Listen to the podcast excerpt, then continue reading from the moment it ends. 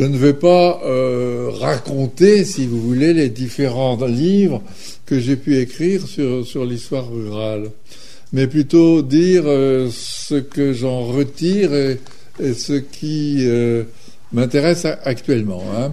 Nous préparons une histoire des émotions en trois volumes aux éditions du Seuil avec Georges Vigarello et Jean-Jacques Courtine, comme nous avions fait une histoire du corps, hein, donc une histoire des émotions. Alors à ce propos, en ce qui concerne personnellement, je m'intéresse en ce moment à quelque chose qui vous paraîtra peut-être surprenant, euh, le silence. Le silence, histoire du silence, si vous voulez, puisqu'une rupture euh, anthropologique décisive s'est produite au XXe et XXIe siècle, c'est la disparition du silence. Hein. Donc, euh, non pas le silence perçu simplement comme une absence de bruit, mais le silence perçu comme un état extrêmement riche, euh, fait d'analyse de ses textures, de ses saveurs, de ses fonctions, etc.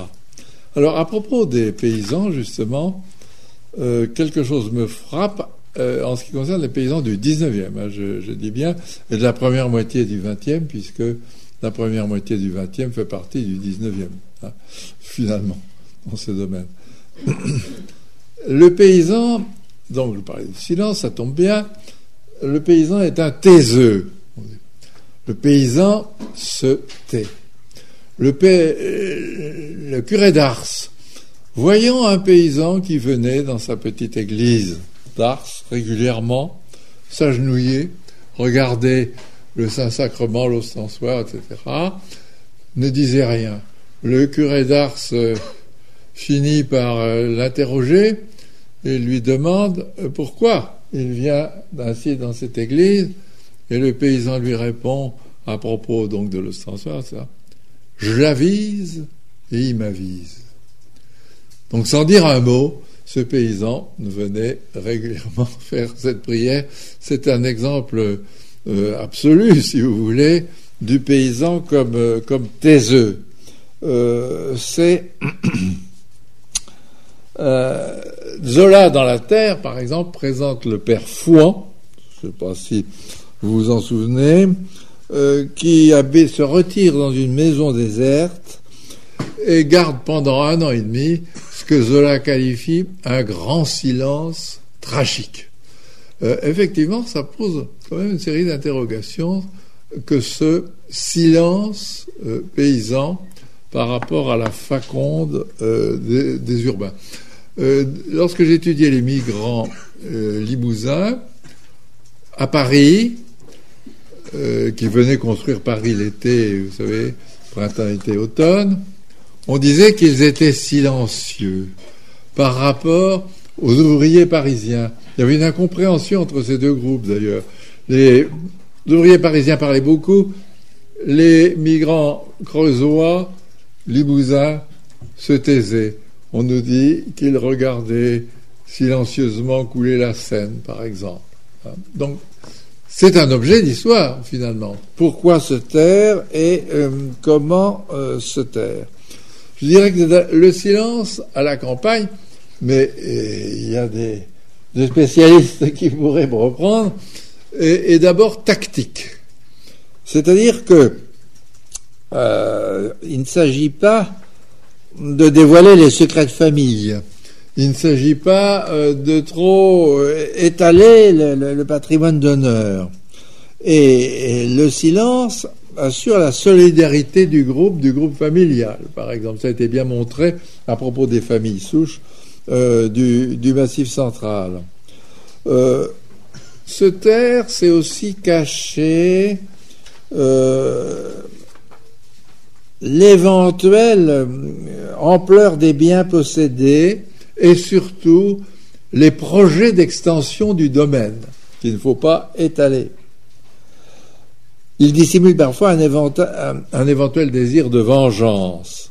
Se taire, c'est se garder euh, des euh, commérages de l'autre, lequel tente en permanence d'ailleurs de percer le secret.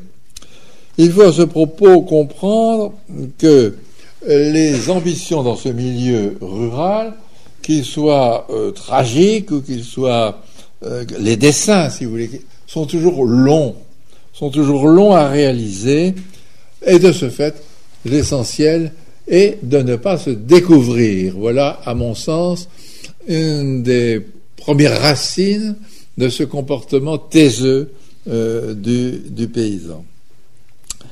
Mais Yvonne Crébeau, qui a consacré un article au silence, c'est assez rare, silence dans une petite euh, revue universitaire du 19e siècle, la revue du 19e siècle, dit que, en même temps, le paysan sans doute apprécie la quiétude, la quiétude du silence, qui est, mon Dieu, euh, rassurante aussi. Hein. Euh, les paysans se méfient de celui qui vient l'interroger. Et c'est une autre racine du silence. Par exemple, l'enquêteur, les Dieu sait s'il y a des enquêteurs, les enquêtes rurales du 19e, etc., etc. Le paysan pense qu'il vaut mieux pas trop parler. Et lorsque il s'agit du maître, le fossé culturel tétanise. Il est difficile de prendre la parole face à quelqu'un qui sait parler, qui sait bien parler, qui sait parler le français, etc. Les agents du fisc, les policiers, les juges, j'y reviendrai. D'autre part, la coutume autorise des accords qui se créent sans qu'intervienne la parole. C'est euh, tout ce qui relève de la sphère du taisible les communautés euh, taisibles, par exemple, hein, c'est sur le silence qui est fondée la durée de ces communautés, euh, la reconduction tacite. Tacite, on retrouve évidemment le silence.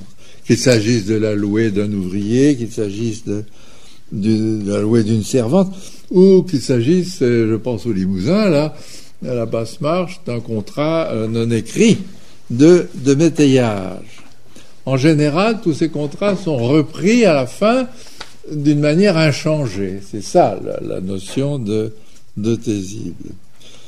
Bah, l'accord soit se, se prolongeait, soit se dissolvait, souvent dans le silence. Alors Yvonne Crébeau estime que ce silence, qui a ainsi pesé sur les campagnes, a maintenu des, coutumes considéré comme sage, mais du même coup, ce silence a freiné l'évolution. Ça, on peut, en discuter. Alors, cela dit, une erreur guette l'historien en ce domaine. C'est celle de surestimer la rareté de la parole. Euh, le silence de gens qui ne se livrent guère hors de milieux où ils ont l'habitude de vivre et de s'exprimer. Je me souviens d'avoir été en désaccord avec Maurice Agulon à ce propos, à propos de la Seconde République. Euh, le club des clubs envoyait des missionnaires, en quelque sorte, pour, pour répandre les idées démocratiques dans, les campagnes. Et on a toujours pensé que euh, ces, ces, missionnaires des idées démocrates socialistes euh, n'avaient qu'à se présenter dans une auberge et aussitôt se formait une sorte de groupe de consensus et d'engagement. C'est mal euh, considérer le paysan, c'est trop le considérer comme une cire molle. Euh, imaginez ce monsieur parisien du club des clubs arrivant dans un, cabaret du, Limousin, hein, par exemple. Première chose, silence. On l'accueille sans doute avec le silence. Silence goguenard, souvent, disait Balzac à ce propos. Et euh, ce n'est pas parce qu'ils sont endoctrinés de ce fait qu'ils sont convaincus. Parce que le silence risque de se dénouer au moment où le, le membre du club des clubs parisiens est parti, et on peut supposer qu'il y avait d'autres logiques politique, si vous voulez, ça a été bien montré à propos de la Manche, justement, euh, pour résister à cet euh, endoctrinement parce que le paysan n'était pas une euh, euh, chez le paysan, à ce moment-là, le, silence est un bien. Si sa parole est rare, c'est qu'elle est précieuse. Si elle est lente, posée, donc facilement entendue, c'est qu'elle se veut crédible. Euh, en ces milieux, assez souvent, confère Flaubert, Madame Bovary, il y a un passage là-dessus, un long silence précède la prise de parole. C'est pas, euh, c'est retenu, c'est capitalisé d'une certaine façon euh, que ce silence.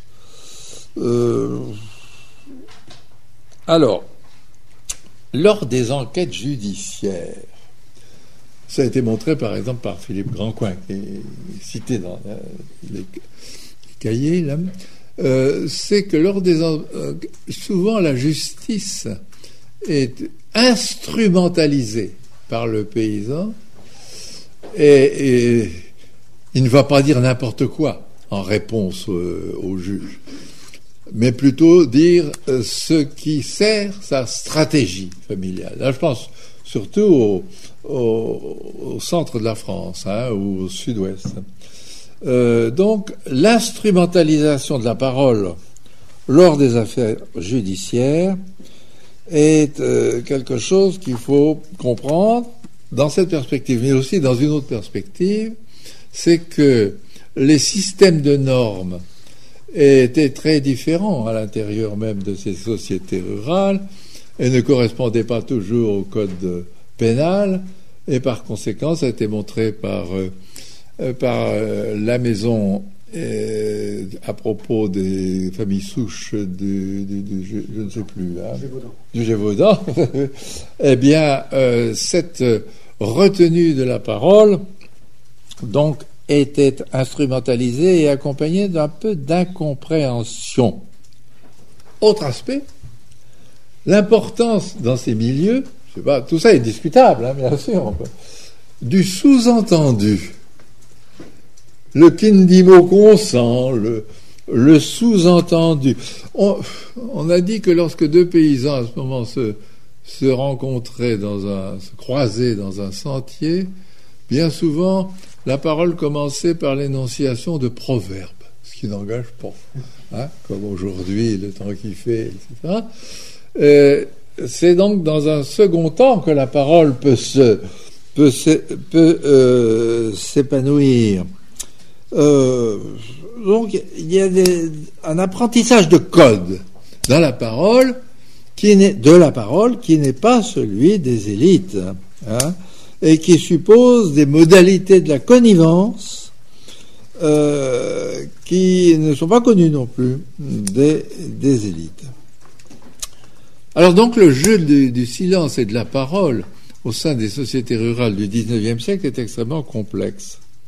Et pour l'historien, il faut bien distinguer les silences imposés, les silences délibérés, les silences implicites, les silences instrumentalisés, et ceux qui résultent du déficit de la capacité d'énonciation aussi, hein, bien sûr. Euh, d'autre part, qu'est-ce qu'on en sait? On n'en sait pas grand-chose parce que cette euh, parole, elle est enregistrée par des membres des élites qui ne comprennent guère sans, oublier les, problèmes des langues vernaculaires. Euh, la tentation des membres de ces élites, c'est de juger cette parole paysanne comme pauvre, comme maladroite et comme incompréhensible, alors que je me suis efforcé de vous dire qu'en fait, elle était tactique et tactique assez euh, savante. Euh, je prendrai un exemple littéraire. Le roman que je préfère de Huysmans, c'est en rade. Deux paysans, deux Parisiens s'en vont chez un oncle et une tante à la campagne. Et tout ce roman est un roman sur le tacite et sur le silence. Euh, l'oncle et, la tante paysanne vont chercher à gruger les Parisiens. Hein. ils réussissent d'ailleurs. Non seulement réussissent à les gruger, mais ce, silence qu'ils entretiennent va finir par séparer le couple. Hein. C'est assez complexe dans le, dans le roman de, de Huysmans. L'oncle et la tante sont des taiseux. Mais ces taiseux, on l'a vite compris à la lecture, dissimulent un, appétit de gain. Hein, et, réussissent d'ailleurs. Euh, leur but, c'est de, gruger. C'est de gruger euh, les deux Parisiens qui sont là venus se, réfugier. Euh, et ces paysans savent mêler et distinguer tout à la fois le taiseux, le respectueux et l'hypocrite.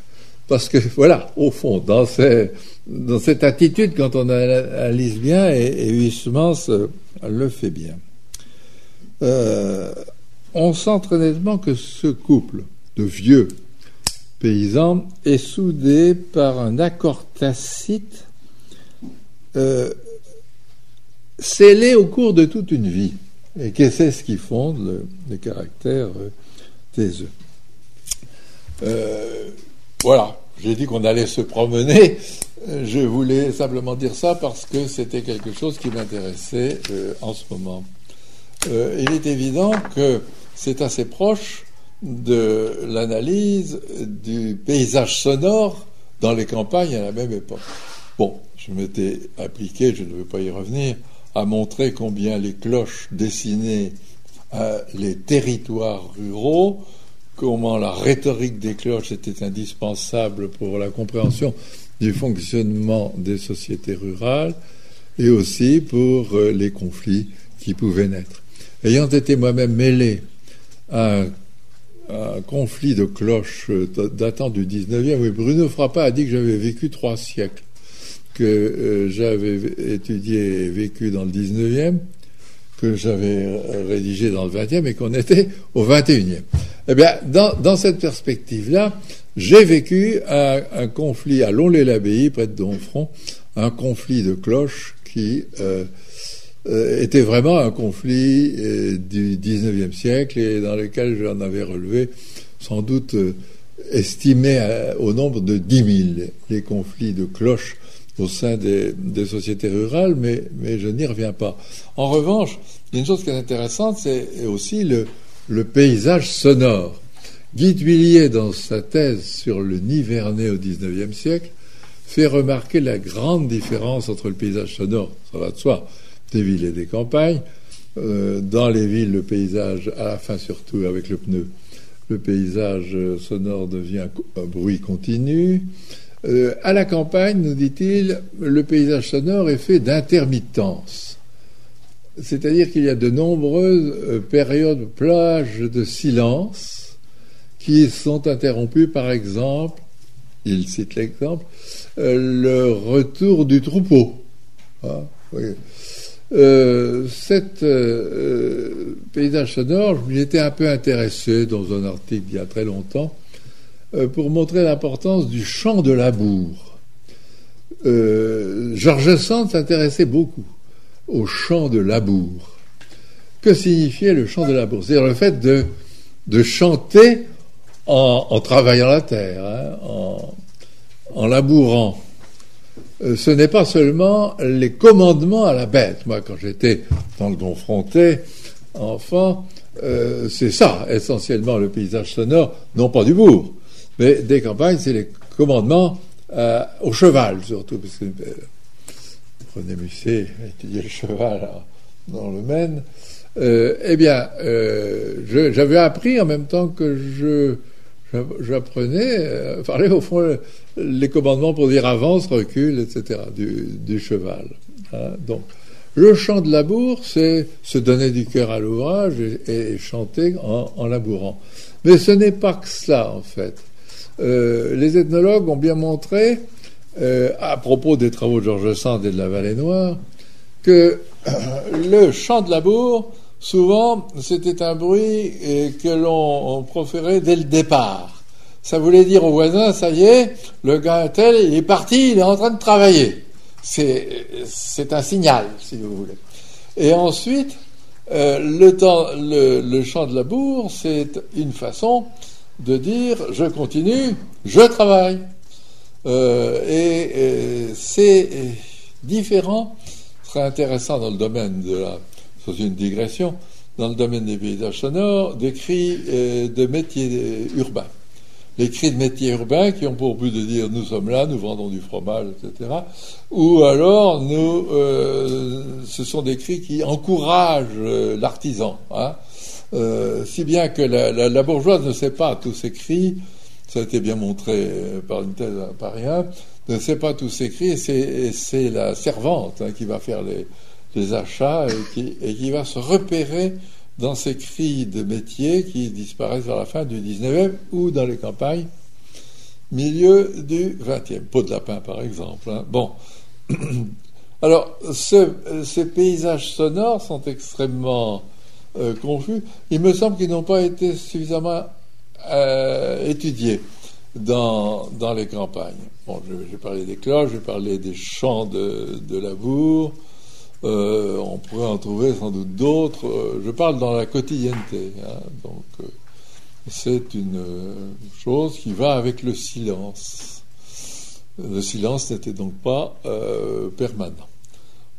Autre aspect que peut-être je voulais dire à propos, vous avez cité, je ne sais plus le titre, Le monde retrouvé de Louis-François Pinagot la question qui a été posée, que je me suis posée, et qu'Alain Denizet, dans un autre de ses ouvrages, puisque vous venez de présenter le dernier, s'est posée lui, aussi.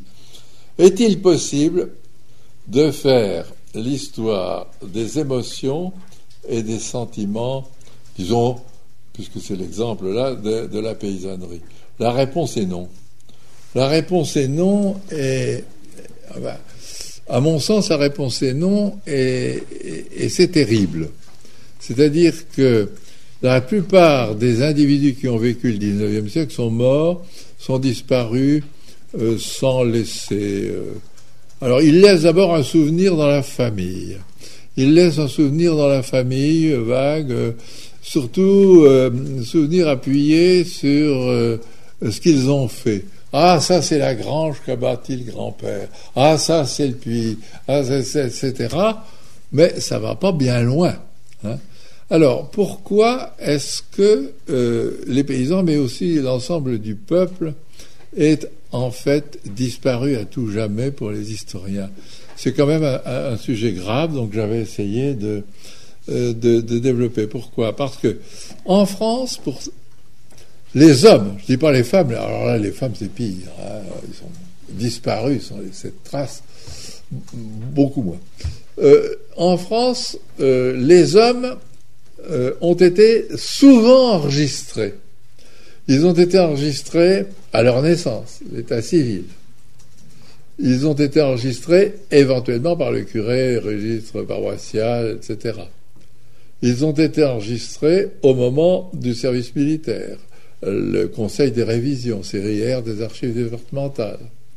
Ils ont été enregistrés quand il s'agit de la monarchie de juillet, par exemple, lorsqu'ils étaient membres de la garde nationale. 1848, ils sont enregistrés sur les listes euh, de, suffrage. Mieux que ça, il est indiqué s'ils sont venus voter ou pas. On ne sait pas s'ils ont voté, mais on sait s'ils sont venus, et ainsi de suite. Et surtout, à leur mort, il y a l'enregistrement qui se précipite, euh, c'est si je me souviens bien, des archives départementales, et on va connaître leurs euh, biens. Bon, ça fait déjà pas mal. J'en avais parlé au Japon pour savoir si on pouvait opérer le même type de traque sur les paysans japonais. Et, le professeur qui, avec qui je dialoguais m'a dit non. Ils sont là, alors les Japonais, perdus à tout jamais, parce que ces enregistrements dont fait preuve euh, le régime français, les différents régimes, il n'y a pas ça au Japon, sauf peut-être pour ceux, au moment du Meiji, les migrants qui ont quitté Kyoto pour Edo, c'est-à-dire Tokyo, et qui étaient quand même sous le regard des autorités parce qu'on les craignait.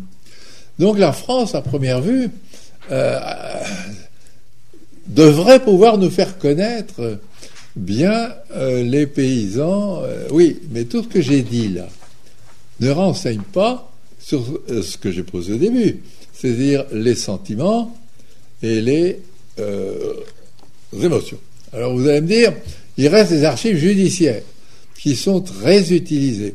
Et quand je dis archives judiciaires, euh, je parle de la base, hein, juge de paix, euh, bien avant les assises ou le, correctionnel. Il y a dans les séries U des richesses incommensurables, hein, ça c'est sûr. Mais euh, est-ce qu'on connaît bien? Alors, je viens de dire, il y a toute une série de tactiques qui biaisent les réponses à l'instruction et au prétoire. Il y a les problèmes du langage, mal compris, que le greffier ne sait pas retraduire. Il y a la pauvreté des mots et, les silences. Pensez à l'affaire Dominici, même au, au, plein milieu du 19e. Donc, et puis surtout, ben, tout le monde n'a pas commis un crime, un délit, etc. Tout le monde n'est pas appelé euh, à témoigner. Euh, cela dit, ça reste une source. Hein, ça reste une source, c'est vrai, qui peut renseigner sur des sentiments et sur des, émotions dans une sphère quand même assez cantonnée. Et Frédéric Chauveau vient, de publier aux presses universitaires de Rennes un très beau livre intitulé Histoire de la haine. Effectivement, Frédéric Chauveau a passé toute sa carrière à, analyser ses archives judiciaires. Et donc, euh, il peut décrire des formes de haine, etc. il y en a une qui est extraordinaire, il consacre un chapitre, et je reviens. Euh, c'est euh, circulaire, mon, propos, c'est que dans les couples qui arrivent au, qui, se, qui arrivent devant la justice parce que ça ne va pas, la plupart du temps, c'est un silence. C'est le silence qui a détruit le couple. La maussaderie, le silence, et puis ah, on en vient à, à C'est le film de Granier de Serre, Le chat, hein, je crois, avec Simone Signoret et Gabin, si je me semble, c'est ça. Bon. Alors, oui, euh, c'est les archives judiciaires fournissent un petit peu. Alors il y aurait bien le secret de la confession, parce que dans ce livre à la confession, oui, mais malheureusement, le sacrement de pénitence est couvert par le secret de la confession. Il y a une exception, petite exception, c'est le curé d'Ars. Pourquoi? Parce que le curé d'Ars confessait 17 heures par jour, mais en plus de ça, le curé d'Ars recevait des missives, je, dirais comme, comme consultant en quelque sorte. Les, confesseurs ne sachant plus quoi faire d'un cas de, de très difficile, s'en référer au curé d'Ars. Il y a 500 de ces dossiers aux archives d'Ars. Malheureusement, il faut montrer patte blanche. Et je n'ai jamais été suffisamment convenable pour pouvoir euh, euh, consulter les archives. Seulement, euh, mon successeur, Philippe Boutry, Philippe Boutry a obtenu, il a été au Vatican et tout ça, il très bien. Et il a cité le cas de la, sœur Marie-Zoé dans un article, dans un ouvrage intitulé Pratique de la confession, qui montre quand même euh, des, passions, des sentiments de, quelqu'un du peuple. Elle a été violée par son oncle, elle est devenue la maîtresse de son confesseur, elle se masturbe, etc. Le confesseur ne sait plus quoi faire, il en réfère au curé d'Ars.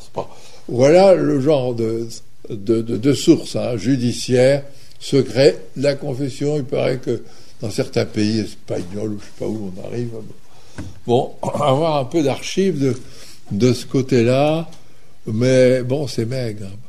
Quelle est la grande archive de l'émotion et de la passion? C'est l'écriture de soi, pour reprendre une expression de M. de, de Foucault, de Jean-Paul Aron, c'est-à-dire la correspondance, les autobiographies et surtout, surtout le journal intime. Alors là, on peut faire l'histoire, on peut faire l'histoire vraiment des élites avec ces trois sources. Euh, ça, a été fait. Hein, les journaux ont été, publiés, euh, les, correspondances aussi, bien sûr, et les autobiographies. Mais qui euh, possède la capacité de l'écriture de soi Moi, j'estime à 1% de la population au 19e qui ont laissé une trace. ça fait pas beaucoup. Et on fait une histoire à partir de ces traces de 1%. Il y aurait peut-être aussi une autre source. C'est le paysan inconnu, comme celui que j'ai essayé d'étudier, qui aurait été perçu par l'autre, décrit par l'autre, au cours d'une foire, au cours d'une fête. Ouais, mais c'est pas très, c'est pas très, ça rapporte pas beaucoup. Alors vous allez me dire, on ne peut pas faire l'histoire du peuple. Alors, ça n'a jamais gêné les historiens, l'absence de possibilités. Ça n'a pas du tout gêné les historiens. Qu'est-ce qu'il y a comme autobiographie des ouvriers, par exemple hein? Je ne parle pas des paysans. Euh, il y a des romans comme La vie d'un simple, etc. C'est intéressant en soi. Bah, il y a Norbert Truquin, il y a, il Martin Nadeau, le, le, le, maçon. Je suis intéressé à Martin Nadeau puisqu'il était dans ma tête, si vous voulez. Mais Martin Nadeau, effectivement, est un véritable ouvrier, parti à 15 ans, migré à Paris, a suivi des cours du soir, était vraiment plâtrier. quand il a été élu député, euh, il a été en train de faire le plafond du Panthéon. C'était quand même un ouvrier. Mais après, 20 ans professeur de français à Wimbledon, 6 mois préfet de la Creuse, des années euh, au Parlement, hmm, on lui doit, vous savez, la fameuse phrase quand le bâtiment va, tout va. Euh, est-ce que et, il publie ses mémoires, donc qu'on utilise pour connaître le peuple. Euh, en 92, il est très âgé, et j'avais repéré qu'il y avait de l'intertextualité, que certaines scènes de ses mémoires étaient visiblement inspirées, par exemple, de sa famille d'Hector Malo, la, séance de, la, vieille femme qui fait des crêpes, des choses comme ça. Donc, moi, je crois pas beaucoup. Je crois que c'est perdu. On ne peut connaître que 1% de la population. Alors, vous allez me dire, oui, mais il y a le collectif, il y a les fêtes, il y a les charivaris, il y a toutes sortes de choses comme ça. Oui, mais c'est du collectif je vous ai parlé de, du sentiment et des émotions individuelles. Mais ça n'a jamais gêné les historiens. C'est-à-dire que vous avez des histoires du peuple, etc. Hein, l'absence de source n'a jamais gêné le décret. Le décréter à partir euh, des émotions collectives, essentiellement. Vous savez, les émotions collectives. Euh, bon, euh, comme, comme source de l'individu, ça pose toute une série de problèmes que je ne voudrais pas dire. Moi, je pense qu'il y a eu, dans ces histoires sociales du 19e, beaucoup d'impostures, voilà. Au lieu de dire on ne sait pas, hein, on ne peut pas savoir, ou, etc., ou alors s'en tenir à ceux qui ont été écrits par ceux qui avaient les moyens de, qui rhétorique pour décrire le peuple. Hein, c'est un, exemple, je ne sais plus comment s'appelle ce monsieur, un peu fou, euh, qui euh, enregistrait tous les cris de métier, les cris de Paris, sur des partitions. Et il a laissé une partition intéressante d'une colonne d'insurgés de juin 48 qui remonte la rue Saint-Jacques.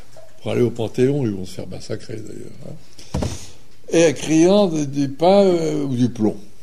Et lui, il a marqué sur la partition, dans la partition, quoi, la, musicalité des cris. Voilà, une, hein, des choses comme ça. Euh, mais il, faut. Je pense que quand on fait l'histoire du peuple, ces choses-là, et même des peuples paysans, euh, tel qu'il est décrit ou tel qu'il est romancé, il faut être prudent et, dire, et commencer par une analyse des sources. Hein. Je suis peut-être un peu exigeant, mais bon. Il y a ces, grands, ces grands romans de la, de la fin, de la fin du 19e siècle, vous savez, l'agrarisme. Hein. Moi, j'ai appris à faire en troisième mes rédactions dans René Bazin. Hein, la terre qui meurt, Magnificat, etc. Bon, euh, oui, c'est une source de qui montre le regard porté par euh, une élite. Est-ce que les silences, les paroles, etc., étaient vraiment euh, raconter, je ne sais pas trop. Hein. Vous voyez, ça c'était une deuxième chose comme ça euh, qui m'a euh, intéressé et dont je n'ai pas parlé dans aucun de mes livres, que l'histoire orale, si vous voulez, des, des paysans. je prendrai enfin un autre exemple pour terminer, puisque je sais ça. J'avais étudié jusqu'en 80 les écoles du Limousin. Et il y a donc 4 ans, 5 ans, euh, quelqu'un m'a fourni un papier indiquant les conférences qu'un instituteur de campagne, la commune de Morterolles, avait prononcées en 96, avec le titre de la conférence, hein, événement Madagascar, la patrie, etc., dix conférences, et le nombre d'auditeurs. Le nombre d'auditeurs, ça, c'est, à mon avis, extrêmement précieux, extrêmement rare. Hommes et femmes et total. Autrement dit, dans cette commune de 600 habitants, quelque chose comme ça, ce, cet instituteur avait répondu au vœu de Jules Ferry demandant à des notables de faire des conférences pour le peuple dans les écoles. 1882. Et ça, ça se passait en 96. Entre nous soit dit, ils n'ont pas été très nombreux à le faire. Hein. Ozouf, on a repéré Jacques Ozouf dans le Loir-et-Cher. Bon. Alors, moi, j'avais les titres des conférences, les gens qui assistaient, mais j'avais fait ma thèse sur les écoles euh, auparavant. Donc, j'ai inventé les conférences. J'ai inventé le style des conférences. Puisque j'avais le titre, les auditeurs, j'avais tout, mais j'avais pas le contenu. Je suis allé à Morterolles faire une conférence après la parution du livre. Et c'était dans la, salle de cet instituteur, qui avait été resté intact, juste repeinte. Il y avait le nombre d'assistants qui étaient le sien aussi. Et il y a une vieille dame qui vient alors que j'allais commencer ma conférence et qui me dit voilà, j'ai les cahiers de mon père qui a été élève de M. Beaumort. C'était mon instituteur les voilà. Alors, j'ouvre le, cahier et je vois qu'il avait dicté des choses sur les, conférences que j'avais inventées, si vous voulez. Oui, je sais pas. Et euh, j'ai eu, pas eu le temps de les lire, mais j'ai eu le temps d'en lire une. La patrie. J'avais inventé donc la conférence sur la patrie. Et voilà que j'avais le texte de M. Beaumort, La patrie. Je l'ai lu, eh ben, je n'étais pas mauvais. C'est-à-dire que vraiment, j'avais trouvé le ton, etc. À une exception près, c'est que sur la patrie, il était plus. Vous savez, nous, on est un peu retenus quand même sur ces sujets-là. Mais lui, il y allait de plus fort. Il faut donner son sang, il faut savoir mourir, etc. Je n'avais pas été aussi net, hein, si vous voulez.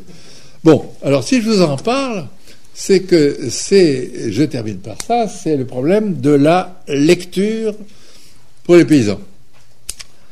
Alors, ce qui m'a intéressé dans les auditoires de ce monsieur, Beaumort, il s'appelait là, c'est qu'à mon sens, de ce que j'avais vu dans ma thèse, et de ce que je fais étudier à, en thésard par la suite, il y avait, bon, admettons, le jour où il y a 200 personnes, il y avait un tiers qui avait appris à lire et à écrire sans manuel avec des morceaux du télémac, de la Bible, etc., dans les années 30-40, les vieux.